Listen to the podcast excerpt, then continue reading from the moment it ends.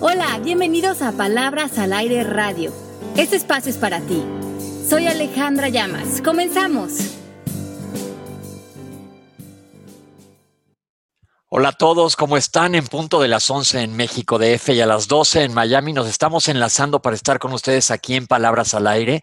Soy Pepe Bandera y estoy acompañado de Ale Llamas y Melanie Shapiro y tenemos una invitada especial el día de hoy. ¿Cómo están, Ale? ¿Cómo estás, Melanie? Yo bien, bueno, felices de estar con ustedes. Eh, sí, aquí en Miami, un día precioso, soleado.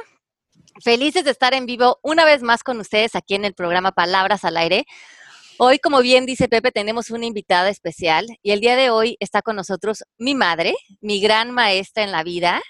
Es la doctora Cecilia Vidales. Ella tiene muchos títulos en esta vida. Es, es psicóloga, es terapeuta familiar, es hipnoterapista, también es certificada de la Escuela de MMK Coaching y con todos esos eh, honores bajo el brazo, tiene casi 25 años, ¿verdad, mami? De, carrera profesional, trabajando eh, de la mano con familias. más, pero ya no hay que decir. con personas. Tiene muchísima experiencia en el, en el tema de humanidades.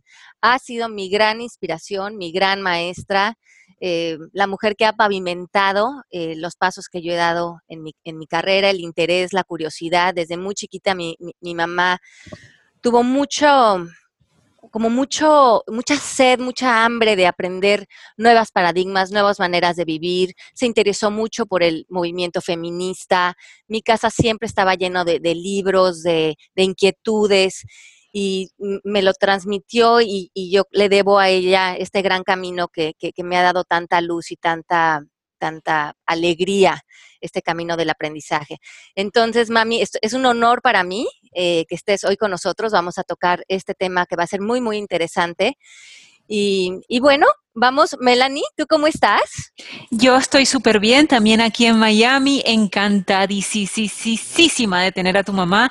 Aparte de todo lo que dijiste, es una de las mujeres más bellas que yo he visto en mi vida este, con una personalidad, este, unas ganas de vivir, unas ganas de disfrutar, este, que a uno lo inspiran todos los días, la verdad, la verdad, Cecilia, encantadísima. Bueno, con todas esas flores ya me voy cargada, ya no tengo ya más nada que decir aquí. Bueno, y, y, como siempre está también aquí Mari con nosotros haciéndonos la producción de este gran programa que tenemos. Entonces, pues bienvenidos, estamos conectados en vivo, conéctense en nuestro chat para las preguntas que tengan, todas las preguntas que le quieran hacer mi mamá de este o de cualquier otro tema. Aprovechemos que tenemos esta persona especialista en, y con, de verdad con años de experiencia, pero con mucha eh, visión de cómo trabajar con otros seres humanos. Y, Luego, hoy vamos a platicarles, justamente es lo que iba a decir, Ale, que hoy tenemos un tema súper interesante que nos incumbe a todos, no únicamente a los papás, sino a los que rodeamos a los papás. ¿Qué hacer cuando uno de nuestros hijos o sobrinos o algún joven cercano tiene algún problema serio de personalidad? O bueno, de adicción, etcétera, pero todo va ligado a la personalidad, ¿verdad, Ceci? Sí. Eh, nos estábamos primero que nada me gustaría saludarlos, decirles lo feliz que me siento de estar en tan buena compañía, em, lo interesante que se me hace eh, lo que están haciendo ustedes y cómo están llevando estos conocimientos a tanta gente por este medio. Me encanta lo que están haciendo. Eh, me parece que, que, Alejandra, mi hija, Mari y todos ustedes están siendo muy creativos en cómo cómo están usando lo que tenemos, eh, toda la tecnología que ahora existe para llevar estos conocimientos a más gente. Eh, muchísimas gracias. Para mí es un honor estar aquí. Ahora, eh, volviendo a tu pregunta, Pepe, em, entre más, cuando, cuando estaba yo joven, se pensaba que el ser humano, de hecho cuando estudié aprendí que el ser humano venía en blanco y que todo lo que, lo, lo que se convertía era producto del medio ambiente. Desde luego, con lo que se bueno, eso ya les habla de hace cuántos años que estudié. este, ahora eh, cada vez estamos más conscientes de que el ser humano ya es la persona que es cuando nace. Y que lo que hacemos los papás más bien es ayudarle a encontrar quién es a través de los años que pasan con nosotros. Eh, eh, esta, esta, compañía y este acompañamiento que hacemos, lo hacemos, nos parezca o no nos parezca. O sea, ellos ya traen su personalidad, ya traen su manera de ser. Y, y cuando es, ese acompañarlos trata de cambiar la manera eh, que ellos ya son, mm, entramos en guerra y en conflicto con ellos. Y estos nuevos paradigmas que de los que planteas es que si un niño ya es como es y a veces un niño trae eh, en sí una característica de autismo o de esquizofrenia o de eh, una tendencia a la adicción, cómo detectar como papás y cómo ser lo más eficientes en eso y también cómo movernos de la culpa. Eh, es, este, es casi, cuando uno está acompañando a un niño, vamos a decir que, está dentro de los parámetros eh, manejables por, por papás que además no sabemos más que ser papás. No somos expertos ni en enfermedades mentales, ni en adicciones, ni... Eh, cuando las herramientas que tenemos como papás normales no nos están sirviendo para que nuestro hijo o nuestra hija tenga comportamientos, eh,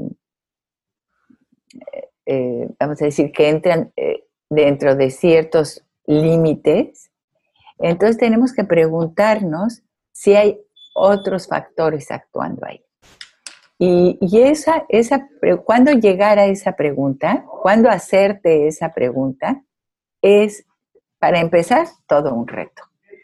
porque, porque muchos niños están siendo diagnosticados cuando no tienen nada más que ser inquietos o ser este, curiosos o no acomodarse a, los, este, a las formas de, educación que tenemos en que los niños tienen que quedarse quietos, sentados y poniendo atención durante muchísimas horas. Y eso no es natural al niño. Yo tengo una pregunta al respecto. ¿Qué, debe buscar o en qué se debe de fijar un papá en, en sus hijos o, y a quién debe consultar para que no caiga en este problema, que no diagnostiquen al niño de algo que verdaderamente no tenga y sí diagnosticarlo cuando verdaderamente existe un problema. ¿Qué antenas o qué, qué radar tiene que tener el papá prendido? ¿Qué anuncios hay? Qué buena pregunta, pero yo no sé la respuesta. Este, porque eh, yo creo que ese es el gran problema de, de este asunto, que que los papás se pasan, pasan cuando realmente tiene un problema de mm, bipolaridad, de esquizofrenia o de autismo el niño, el, el viacrucis que pasan los papás para llegar a un diagnóstico efectivo, un diagnóstico real, y después a un tratamiento eficiente y después a un aprendizaje en cuanto a cómo ser papás de ese niño, es un verdadero viacrucis. Ojalá que tuviéramos esa respuesta, la, respuesta de la pregunta que tú estás haciendo. Que ojalá que, que alguien pudiera decir, mira, cuando tienes un niño que tú sospechas que tiene comportamientos que se están saliendo mucho de lo, no quiero decir normal porque, porque no hay normalidad en los niños, cada niño es diferente, sino de, de parámetros eh, más o menos mm, que, eh, como, como comunes, vamos a decir, o más comunes, o convencionales. No, convencionales no, porque entonces nos remite como a muchas creencias, ¿no? Ok. Este, ¿qué, ¿a quién recurres? ¿Quién, el pediatra normalmente no, no, no sabe de eso. Este, hay psiquiatras infantiles y un buen psiquiatra infantil debería poder ayudarte con esto. Em, hay psicólogos, desde luego, que hacen pruebas y que, pueden, si son buenos, yo no los sabría hacer, porque no todos los psicólogos son eh, adecuados para hacer un diagnóstico de este tipo. Entonces tiene uno que buscar a este tipo de psicólogo o a este tipo de psiquiatra infantil, pero no es una tarea fácil. ¿Y qué, qué hay? Estábamos hablando el otro día de cuando tú, digamos que estábamos teniendo esta conversación y por eso se nos ocurrió hacer este programa con el hermano de, una persona querida. Eh, ha presentado este problema de drogadicción durante muchos años. Ha sido un gran reto para sus papás, en primera instancia, esto. Ya a sus cuarenta y tantos años, finalmente terminó con un psiquiatra y lo han diagnosticado bipolar creo que es muy común, según hablábamos, eh, de que los niños, cuando tienen alguna condición de bipolaridad o algún tema psiquiátrico, muchas veces se automedican con drogas o con alcohol. Y no es que en realidad tenga el niño un problema de drogadicción, sino que hay un tema psicológico que se podría ya tratar con medicamentos. Es decir, que por eh, probablemente el niño tenga esté adicto o esté utilizando sustancias que no debería de utilizar porque tiene un problema subyacente que no está bien diagnosticado y lo está utilizando a lo mejor como un escape y entonces se une un problema encima del otro. Volvemos yo creo que a lo mismo, ¿no? A con cómo detectarlo, cómo ayudarlos. Exacto. Sí, porque eh, cualquier condición de bipolaridad, de, autismo, de, psicosis, de lo que sea, pues causa muchísima ansiedad y el niño no, la, no puede manejarla, no sabe manejarla, em, eh, no sabe qué tiene y cuando, cuando este, consume una droga y se tranquiliza, dice, bueno, pues esto, es, esto se siente rico, ¿no?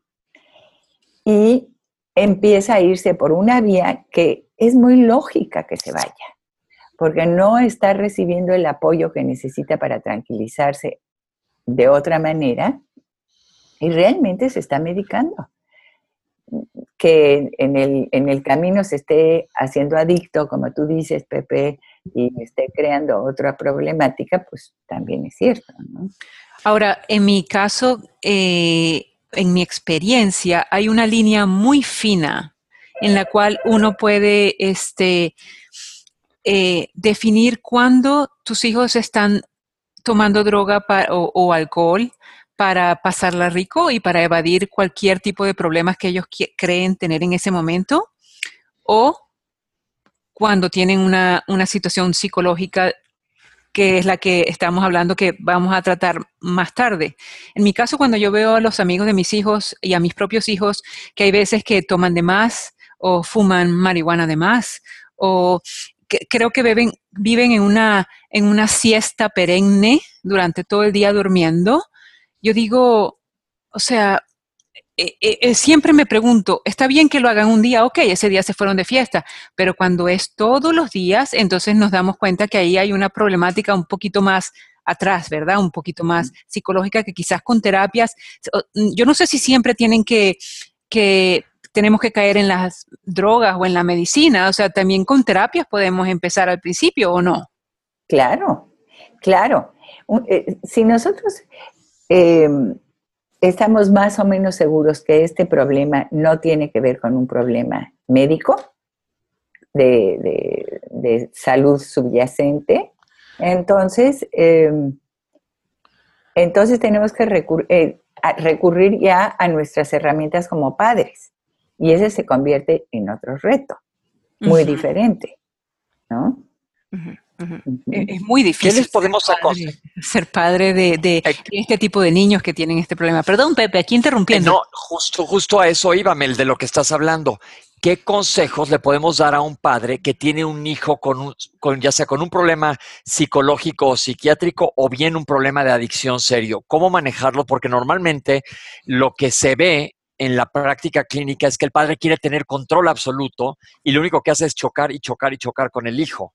Y no están llegando a un lado, sino que pues, es contraproducente el remedio, por así decirlo. Sí, Aquí yo creo que la que nos puede guiar muy bien es Alejandra. Eh, si no estamos hablando de un problema médico o un problema más grave, entonces yo creo que las herramientas de coaching nos vienen muy bien. Sí, creo que el, el coaching en un, en un, sentido así, lo que, y de lo que hablo en el libro del arte de educar, es que cuando detectas que tu hijo está metido en un problema de drogas o está en, una, en un reto que se te está saliendo a ti de las manos, obviamente buscar un especialista en ese tema, buscar apoyo. Eh, el coaching siempre invita a que sabe que tiene sus parámetros y es muy incluyente de utilizar eh, especialistas en temas, hacer equipo. Eh, en, salir adelante de una situación. Y en coaching siempre preguntamos qué más recursos hay. Y recursos aquí se representan como personas. Pero si tu hijo está presentando una situación así, la manera en que nosotros como padres podemos acercarnos a esa situación es primeramente con la aceptación. Quitarnos el velo de los ojos. En coaching decimos que la culpa no existe porque la culpa te mete en historias y te mete en el pasado y te mete en buscar en el pasado una razón. Y ya para cuando una situación así se te presenta, lo importante es moverte al presente, responsabilizarte de la situación hoy. ¿Qué puedo hacer hoy por mi hijo?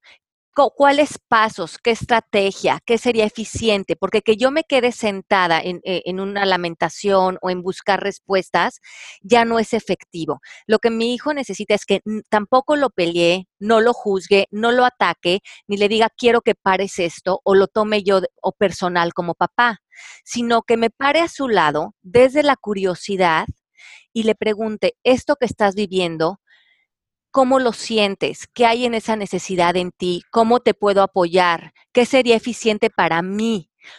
Con preguntas que empiecen con cómo y qué, cuál es el propósito de esto que estás haciendo, cómo te estás sintiendo, hablar mucho de las emociones del niño, porque hacemos esa conexión que muchas veces como otros seres humanos es lo que más necesitamos, conectar con ellos para que ellos, en vez de ver un juicio en nosotros, en vez de ver un rechazo, en vez de ver que nuestro ego a lo mejor está peleando, ¿cómo puede ser posible que mi hijo esté haciendo esto? Y, lo evaluemos según nuestras medallas que nos estamos quitando, poniendo como papás, eso no sirve. Sirve la conexión, el acercamiento, la empatía y ver que también para nuestros hijos a lo mejor este es un pasaje de aprendizaje Probablemente en coaching vemos que las crisis son reveladores de aprendizaje y a lo mejor no nos toca entender, pero probablemente esto que está viviendo nuestro hijo también va a tener revelaciones importantes para su vida. A lo mejor lo tiene que vivir como parte de su camino espiritual. Por lo tanto, respetar, salirnos de la, de la razón y en el análisis, volvernos pilares poderosos de contención y de estructura y de posibilidades y salirnos del ego, de los juicios y de la imposición de nuestras ideas, porque esto en este momento al hijo no le funciona. Ale, pero ¿cómo puedes hacer estructura cuando tienes un niño con problemas? Vamos a poner un ejemplo para que lo vis, para que lo veamos bien. Ajá. Mm, bueno, em, en este caso creo que eh, mi mami puede poner aquí un ejemplo claro de, haber vivido esto como de una manera cercana.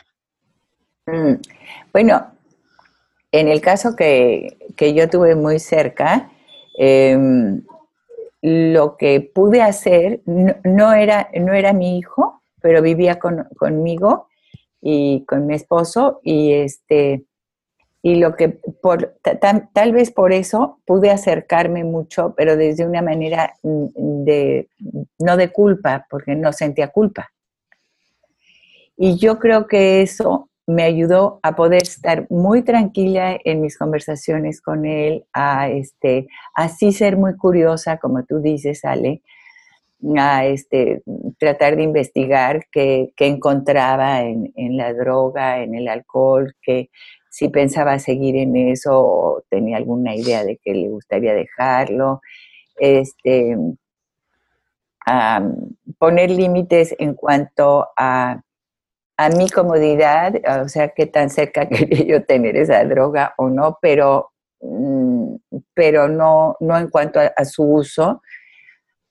Y, y, sí ofrecerle que en cuanto él quisiera y estuviera listo, si algún día estaba, este, le daríamos todos los recursos posibles.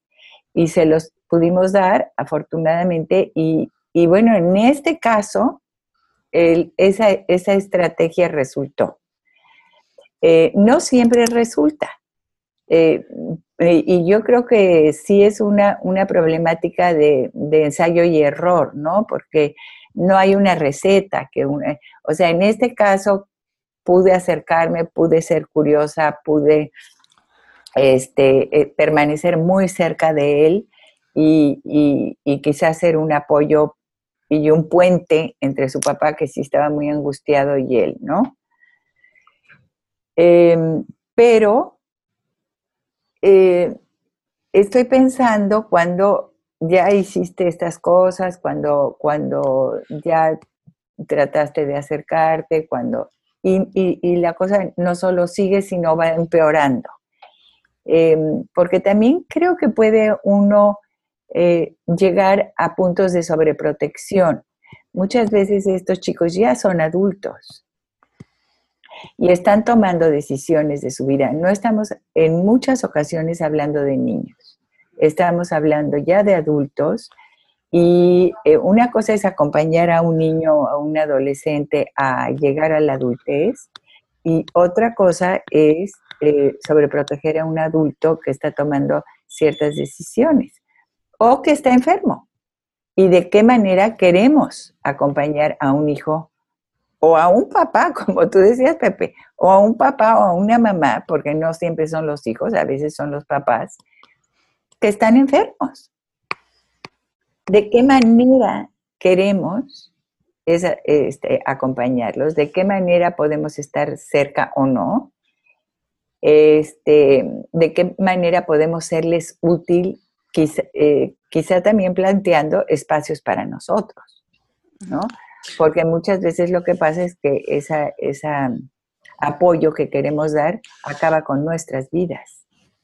Aquí tenemos justamente a Abel. Abel es un compañero que se hizo coaching, también hizo la certificación conmigo, él es doctor, y él escribe aquí en el chat, un buen número de personas se inician las drogas por ansiedad o depresión, luego se convierten en adictos. Es importante que digamos a los padres los síntomas previos antes de que se inicien en drogas o cualquier otro tipo de adicción como los azúcares o el alcohol.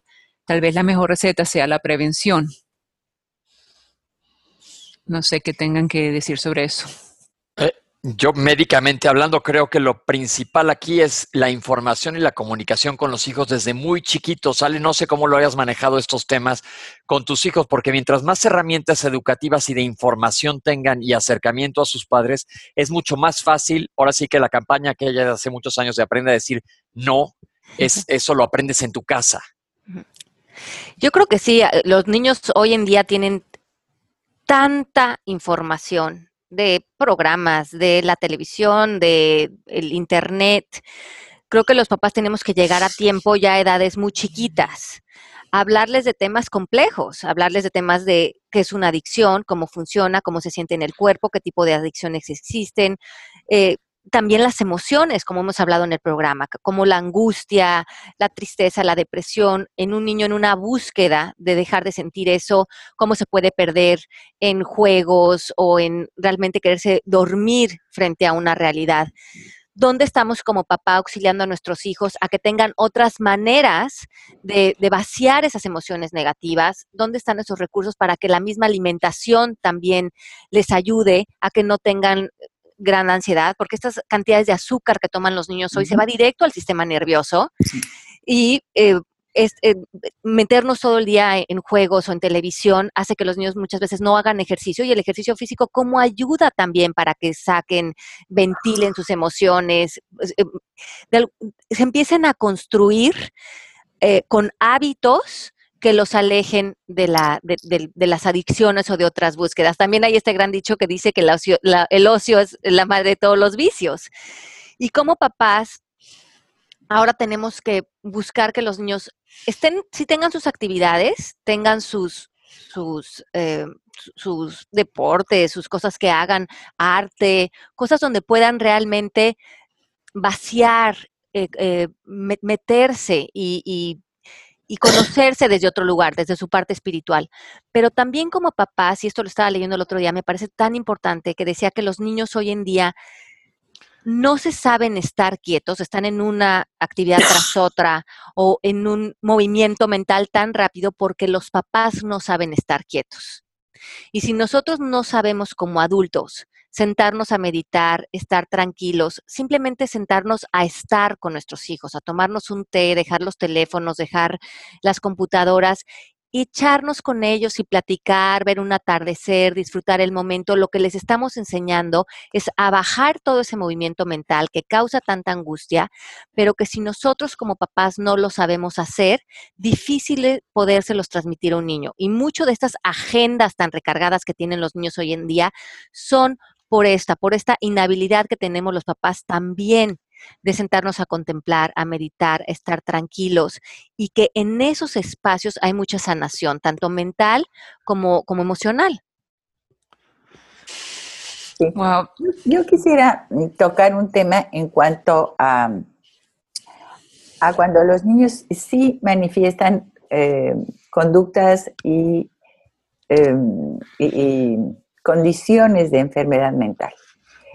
Eh, para los papás, desde luego, esto es dificilísimo de manejar, como hemos platicado, pero es posible y, como nadie eh, nacemos sabiendo, va siendo una búsqueda que, los va llevando generalmente eh, difícilmente primero al diagnóstico y luego a algún tratamiento. Y a veces ahí hay retrasos, tropiezos, este, y, es difícil que los papás no empiecen a sentirse como muy culpables de no haber actuado antes o no de, no haber ido con el doctor correcto a tiempo o lo que sea. Eh, esto casi es imposible porque no existe lo que tú decías, Pepe, allá afuera una información clara y precisa y un camino que te lleve por donde deberías de ir desde un principio todos hemos oído eh, de papás que tienen hijos autistas y que verdaderamente eh, pasan años para que les den un diagnóstico, mucho menos que les digan cómo tratarlo, cómo convivir con ello, qué medicamentos, qué dieta, y casi, casi es una búsqueda de los papás ir encontrando estos recursos, ir encontrando qué qué dietas este, les ayudan a sus hijos, cómo, ¿no? Todos conocemos desafortunadamente estos casos y no, allá afuera hay muy poca información clara. Pero, nada más un momentito, pero la, la, otra elemento importante en estas búsquedas y en estos tropiezos y en estas culpas son los otros hermanitos. Hmm. O sea, este niño no está solo generalmente tiene hermanitos y o hermanitas y los papás eh, y, estos niños también están sufriendo y muchas veces sufriendo mucho abandono porque los papás están tan preocupados por la enfermedad del que esté enfermo. Entonces, acordarnos cuando tenemos esta problemática que los hermanitos también requieren de apoyo de atención, es, muchísimo para los papás, pero es necesario. Tenemos más preguntas. Primero, Silvia, gracias por comentar que sí es difícil saber el límite, pero dice Alexa, yo no soy mamá, pero tengo sobrinos. Me preocupan en especial tres de ellos, ya que su papá es esquizofrénico y muy violento. ¿Cómo puedo ayudarlos? Sí. A ver. sí, una persona con esquizofrenia no debería estar creando tres niños, pero pues, así es la vida, ¿no? Y imagínate el paquete para la mamá, ¿no? ¿Qué le recomendamos a ella como tía?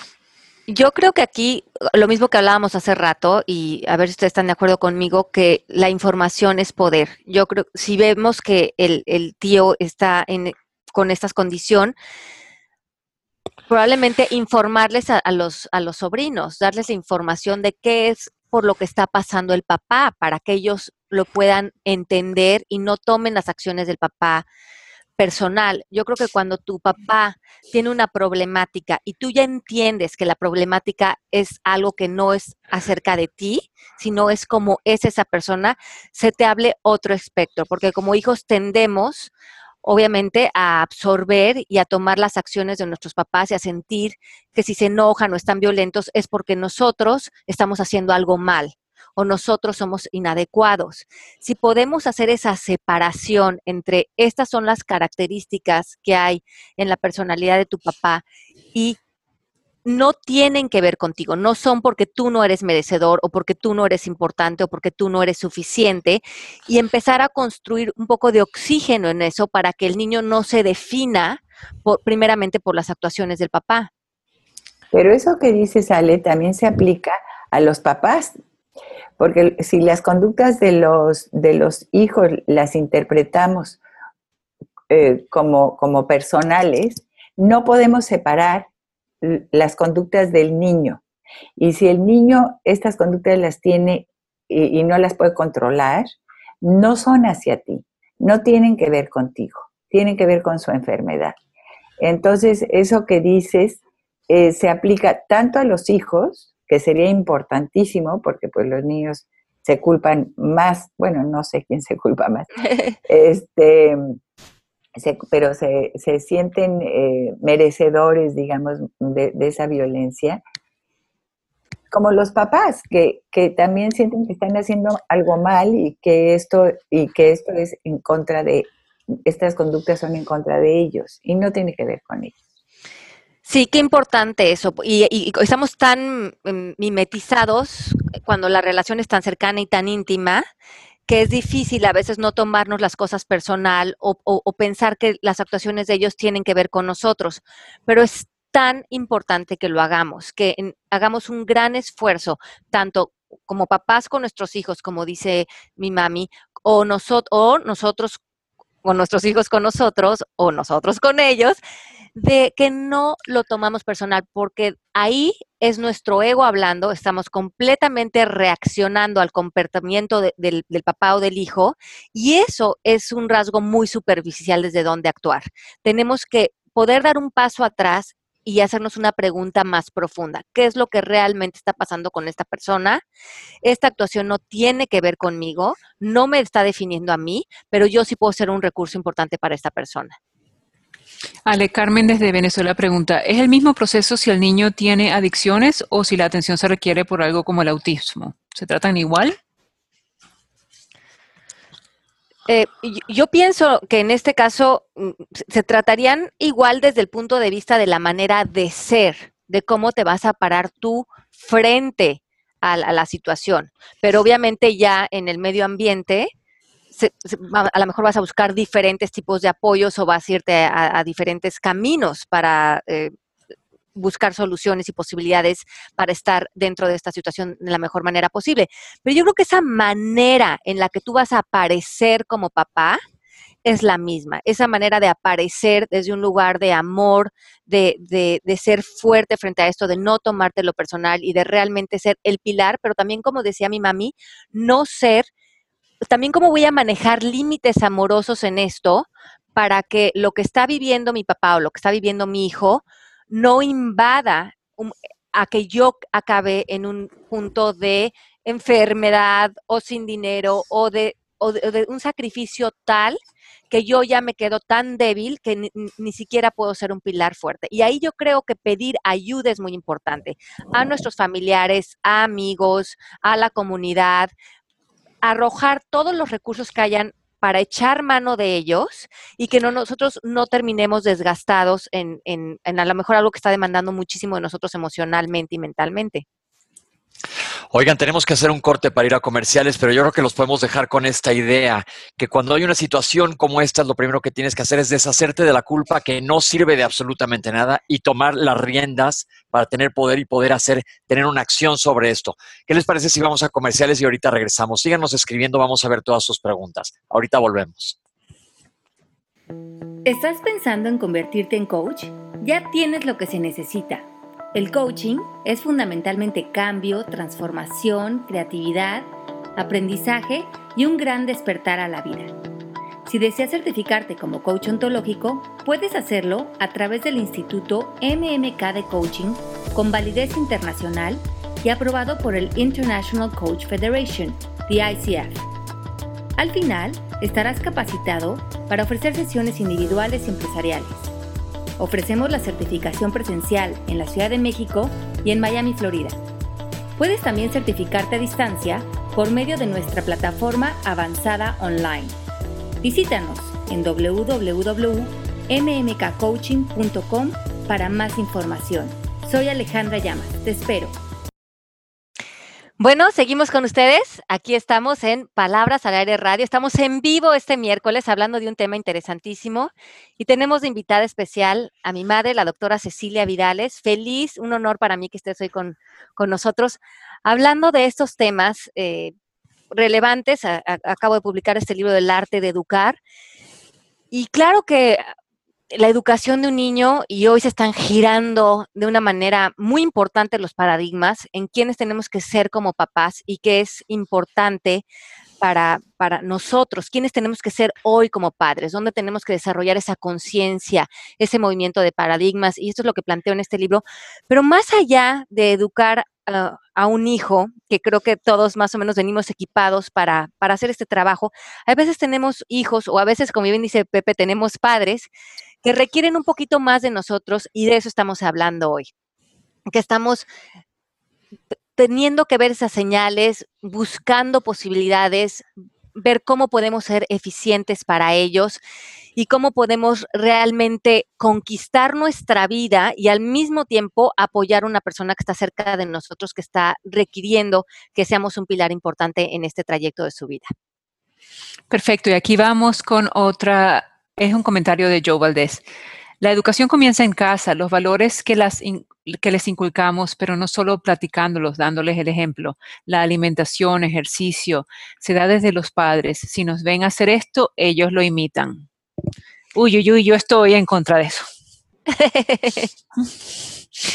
este, yo creí haberles dado buen, bueno, no, fíjate, yo creía haberles dado buen ejemplo a mis hijos y realmente mis hijos, este, creo que están muy bien, pero sin embargo ellos a veces toman sus, sus ah, lados fiesteros o de drogas o eh, eh, sin haberlos visto en casa. Yo jamás hice droga en la casa y sin embargo los tres, los tres niños decidieron probarlas. Este no fue ejemplo de eso, fue cuestión de sociedad o de, de las compañías, pues no sé.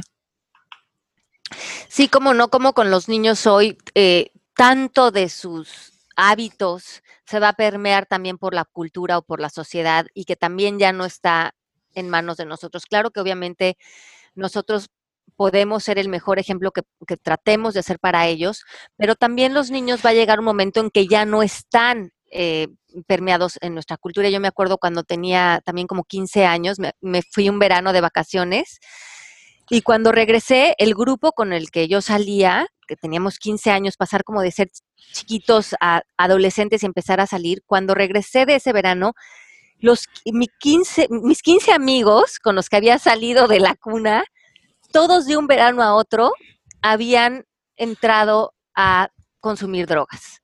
De un verano a otro. Y fue como algo que en lo que se metió el grupo y cuando yo regresé a integrarme a ellos, yo decidí nunca entrar en ese camino, pero me di cuenta cómo automáticamente muchos de ellos se, se, y fue como de un momento a otro, y fue una influencia cultural entre ellos, algo que se ve cool o está de moda o es parte de lo que están haciendo todos, y cómo vamos a construir también a veces ese individualismo en nuestro hijo, pero cómo muchas veces también vamos a entrar otra vez desde la curiosidad, porque hay tantas cosas em, también influyendo en la crianza de nuestros hijos. Mira, aparte de los hijos, ¿qué papel tienen los tíos? Aquí hay otra pregunta interesante.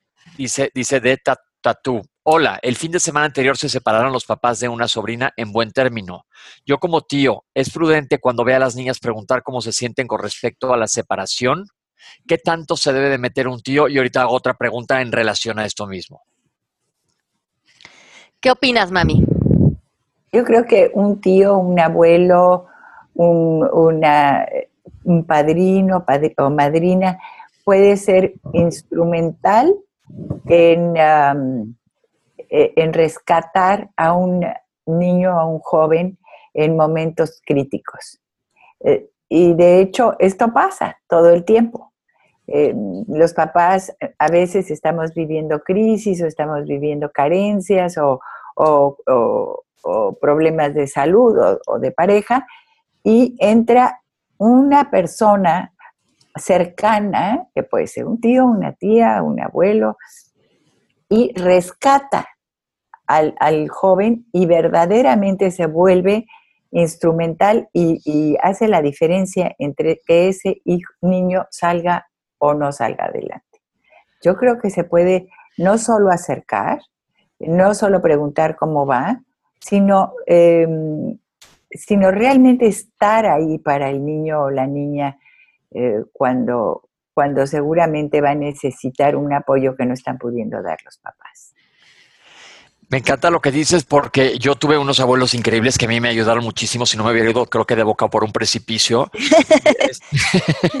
pero este, qué bueno que existieron. Pero en cuanto a lo de tíos también, ¿qué hacer cuando tú, por ejemplo, te estás dando cuenta que el niño o el joven está teniendo un problema y los papás no sé si no quieren ver o están cegados y no se están dando cuenta de la situación? ¿Cómo abordar esto? ¿Cómo acercarse?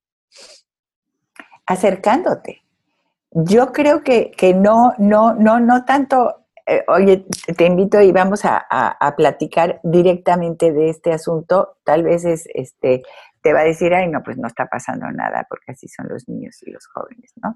Pero estando, vamos al cine, vamos a, estando como cerca, haciendo cosas que al niño le, le gustan, le divierten, el, tú acuérdate, Pepe, cómo, se te, cómo, cómo estuvieron cerca de ti tus abuelos. Sí, cañón. ¿Cómo, pero, ¿cómo lo hicieron? Estando cerca, estando ahí. No necesariamente ni siquiera hablando del, del problema directamente, no lo sé.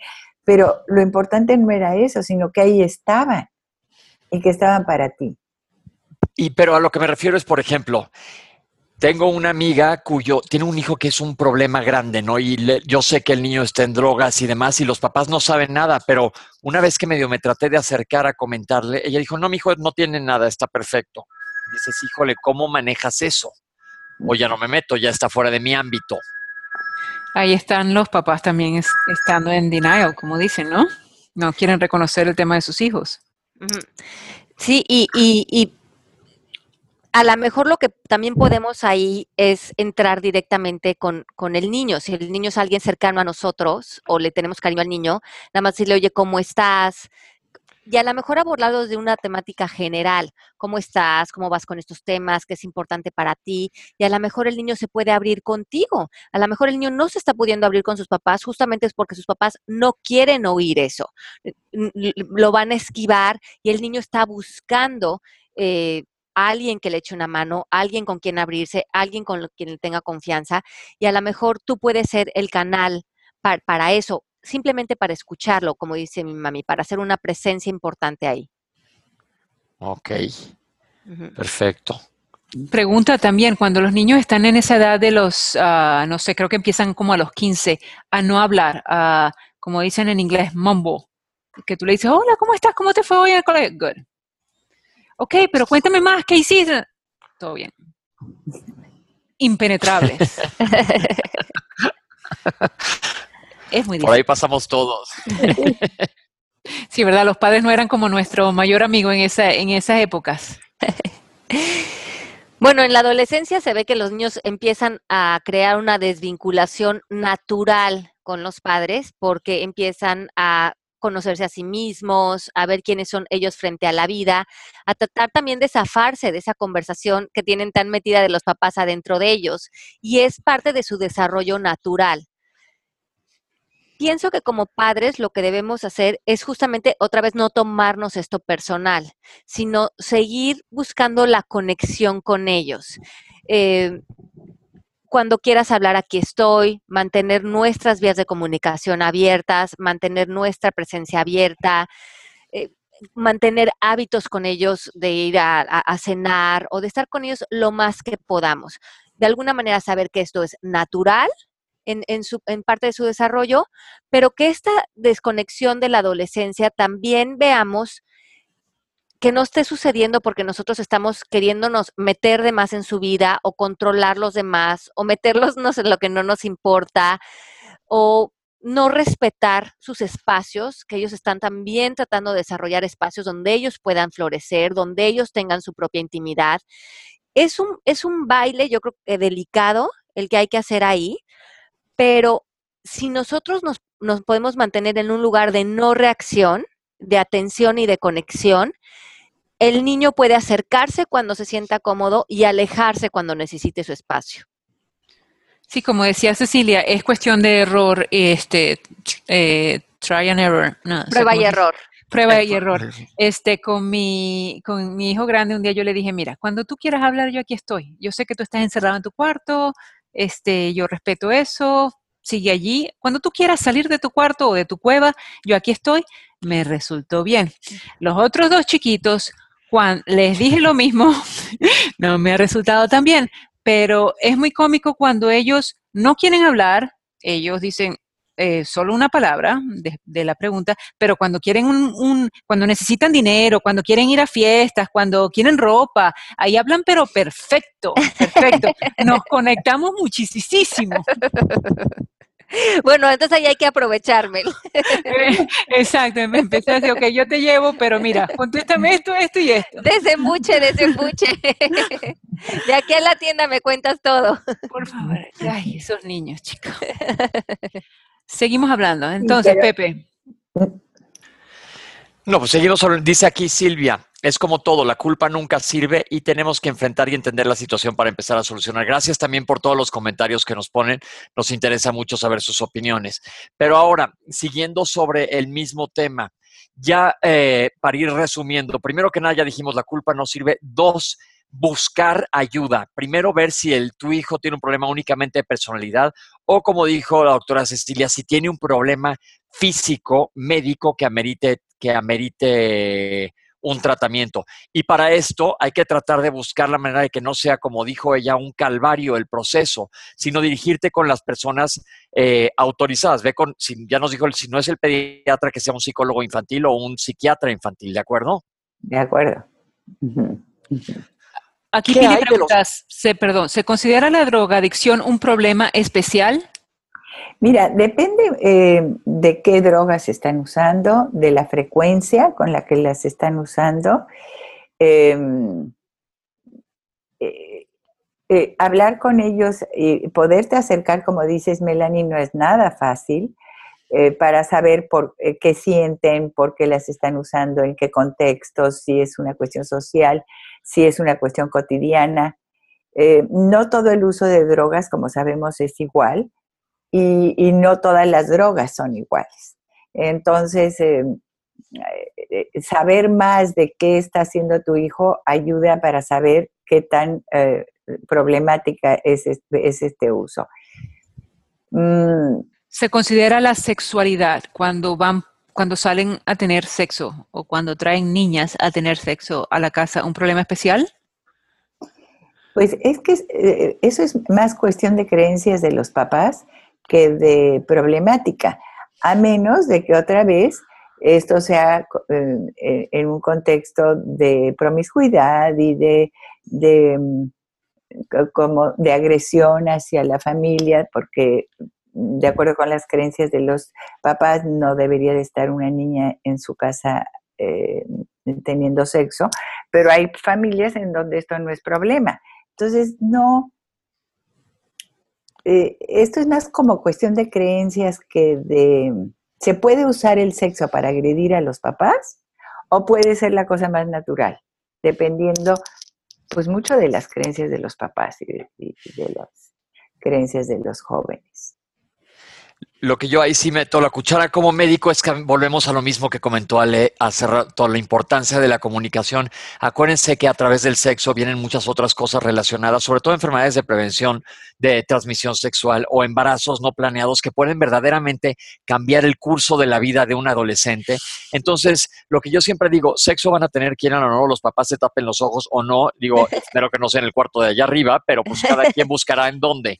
Nada más que mientras con más información, más armas tengan, va a ser mucho más fácil, pues que disfruten sin, sin consecuencias, que creo que es lo importante. Sí, sí, eso es muy, muy importante, Pepe, porque pues, lo van a hacer. ¿Dónde? ¿Cómo? Este, y en qué condiciones de cuidado depende mucho de la información que tiene. Claro, y yo creo que cuando nosotros crecimos mucho era un poco tabú, ni siquiera se yo, en mi casa la palabra condón, dijo, creo que no se podía ni decir, hubieran volado los dientes, este, pero ahora yo creo que es algo, ahora sí que algo que todo el mundo tiene que conocer desde edades muy tempranas. No quieres nunca que tu hijo o tu hija le tengas que poner o el nombre de una persona en nueve meses o penicilina dentro de tres semanas, ¿no? Si nos va más o menos bien. Entonces, eso es importantísimo. Comuníquense, tengan este canal abierto con sus hijos. Sí, la prevención es tan importante. Aquí hay una pregunta de Sandra Abadillo. Hola, soy mamá soltera de un adolescente de 15 años con problemas de concentración. Elegí una preparatoria con el método mindfulness. ¿Será buena opción? No sé si alguien sabe el tema. Yo no lo conozco. Yo, tampoco, pero yo creo que eh, Sandra, así hablando como a tema muy general, o lo que yo podría contestar es que qué bueno como padres que busquemos escuelas que se acomoden a la personalidad de nuestros hijos y no al revés. Creo que mucho de lo que hemos hecho los papás es tratar de acomodar a nuestros hijos a métodos muy tradicionales de escuelas, donde a veces los terminamos medicando o terminamos eh, conteniendo el espíritu de nuestro hijo porque queremos que esté nueve horas sentado con una concentración que el niño a lo mejor es artístico, a lo mejor es un niño que tiene muchas habilidades físicas, que le gusta el deporte, que le gusta estar afuera, que le gustan las plantas.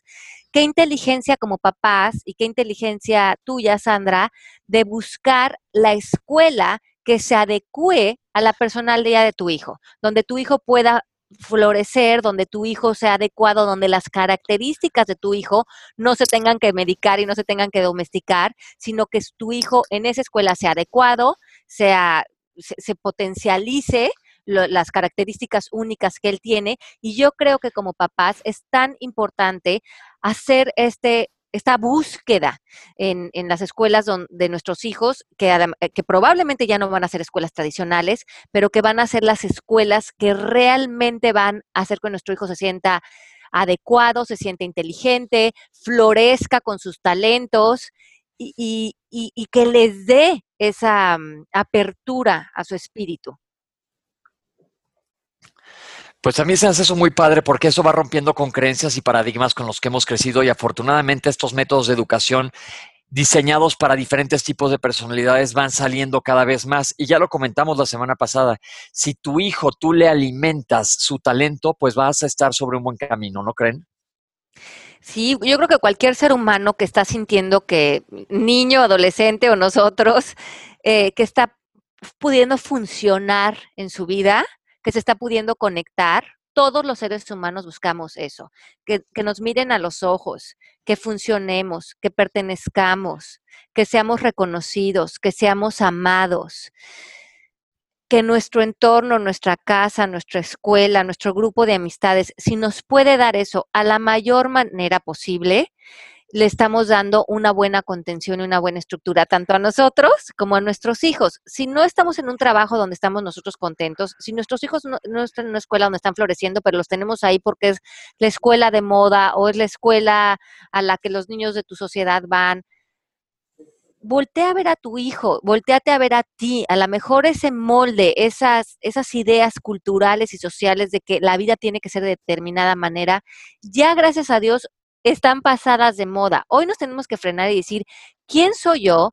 ¿Dónde están mis talentos? ¿Dónde está mi voz frente a esta vida? También dónde están las de nuestros hijos. Y si somos diferentes, no importa. Podemos inventar y crear nuestras nuevas realidades. Tenemos una pregunta más de Melanie que dice, ¿qué herramientas diarias te aconsejan para poder entender y lidiar con las niñas, niñas adolescentes? Bueno, eh, eh, me gusta mucho porque en coaching hablamos mucho del lenguaje. Entonces ya cuando leemos cómo vamos a lidiar con lidiar con eh, niñas adolescentes, ya estamos este, condicionando que las niñas adolescentes nos van a dar problema. Entonces vamos a empezar por cambiar es cómo estamos poniendo ese lenguaje para no este, entrar con resistencia las niñas adolescentes, como todos, va a haber de todo y yo creo que es importante no generalizar, eh, no ponernos en bloques o en etiquetas, sino cada persona va a necesitar cosas diferentes y va a estar en nuestra sensibilidad y nuestra empatía ver cada persona qué requiere y a lo mejor en diferentes etapas o diferentes edades dentro de esa adolescencia va a requerir cosas diferentes de nosotros, pero creo que la respuesta está en volver a nosotros, como decíamos hace rato, volver a ser curiosos, ser sensibles, ser empáticos, ser em, sostener al otro desde un profundo amor y desde un profundo respeto de lo que esa persona está viviendo y a lo mejor una adolescencia donde están por tantos cambios. Yo quisiera, eh, antes de terminar, eh, decir algo un poco parecido a lo que estás diciendo tú, Alejandra. Eh, creo que lo que nos pasa mucho con los adolescentes, y también tú, Melanie, tocabas esto, es que ellos están viviendo en un mundo muy distinto al que vivimos nosotros. Entonces, en parte, mm, eh, nos pueden parecer conductas como desviadas o equivocadas o problemáticas, y quizá los que no hemos revisado nuestras creencias o, puesto atención más al mundo en el que están desarrollándose nuestros adolescentes, somos nosotros. Y ellos están teniendo conductas mm, concordantes con su medio ambiente. Eh, quizá una manera de diferenciar si, si, están, si van bien o no, no es tanto si van de acuerdo con nuestras creencias, sino si las conductas que están teniendo los, eh, les pueden hacer daño, eso, desde luego eh, es importantísimo. Y por otro lado, si esas conductas los están conduciendo por el camino que ellos han elegido o les gustaría elegir para su futuro. Yo creo que si ellos em, eh, tienen conductas de drogas o de alcohol o sexuales que los sacan o desvían el camino que finalmente, o la meta donde les gustaría llegar, eh, puede uno hablar con ellos desde ese lugar, desde el lugar de, de cómo estas conductas están limitando su posibilidad de llegar a donde quieren llegar. Sí, y esa es una pregunta tan común en coaching que también nos hacemos. Como dice eh, mi mami Ceci, somos muy incongruentes todos los seres humanos por naturaleza. Y una pregunta que hacemos en coaching a nuestros estudiantes o nuestros clientes es cómo se alinea este comportamiento con este propósito que quieres tener. Y eso se aplica muy bien a los jóvenes. Cuando le, le dices, ¿cuál es tu propósito a corto, a mediano y a largo plazo con tu vida? Y ahora, esto que estás haciendo, estos hábitos, esta manera de ser o esto que estás trayendo a tu vida, ¿cómo se alinea con este propósito que quieres eh, conquistar a, largo plazo, a mediano plazo? Y esa conversación ayuda mucho al joven, porque cuando el joven se proyecta en un futuro y ve lo que quiere conquistar, puede ver cómo no hay congruencia en, algunas de sus acciones y puede empezar a pulirse para crear nuevos hábitos que lo apunten hacia ese lugar que él quiere llegar, a esa convicción que él tiene para su vida. Oigan, estamos llegando casi al final del programa, pero Ceci, gracias por acompañarnos. Yo quiero que nos dejes algún último consejo a toda la gente que nos está platicando, ya que tuvimos la suerte de tenerte hoy aquí con nosotros. Muchas gracias por invitarme. Estuve encantada escuchándolos a, a ustedes que aportan tanto. Este, pues tal vez quisiera decir que, que entre más podamos despegarnos de tomar las cosas personales, eh, de, de, de pensar que, y esto es muy difícil como papás, que nosotros hemos creado este problema o que somos corresponsables en crear este problema. Y quizá sí, quizá en parte sí, eh, quizá no tanto, pero desde ese lugar no podemos ayudar.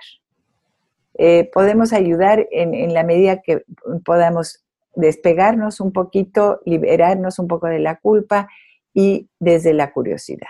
Desde, desde ese lugar podemos ayudar. Wow, voy a ir para mi casa a pedirle perdón a mis tres hijos. Gracias por este programa, la verdad fue interesantísimo. Sí, muchísimas gracias por este programa. Como siempre es un gusto. Gracias, mami. Ceci, les vamos a poner en el chat el mail de mi mamá. Es Cecilia Vidales eh, at gmail.com por si alguien de ustedes quiere tener una atención especial, hacer preguntas o tener alguna consulta con ella. Eh, con mucho gusto les ponemos su, su mail de contacto. Gracias, Mari, Mel, Pepe, Gracias a todos. Gracias a ustedes. Gracias. a todas las preguntas en el chat, a todos los que estuvieron tan activos con ustedes, con nosotros el día de hoy. Aquí vemos varios. Gracias a todos. Excelente programa. Gracias a todos. Saludos cordiales. Tengamos la mejor de las semanas. Un programa excelente. Gracias. Tenía sin conectarme, ya me hacían falta. Muchas gracias. Lindo y amoroso el programa. Gracias a todos. Muy bueno. Bueno, muchísimos mensajes. Muchísimas gracias a ustedes porque ustedes hacen posible nuestro programa. Gracias por escucharnos. Nos vemos la próxima semana. Chao. Hasta luego. Gracias. Bye bye. Bye. Esto fue Palabras al Aire Radio con Alejandra Llamas. Te esperamos en vivo la próxima semana.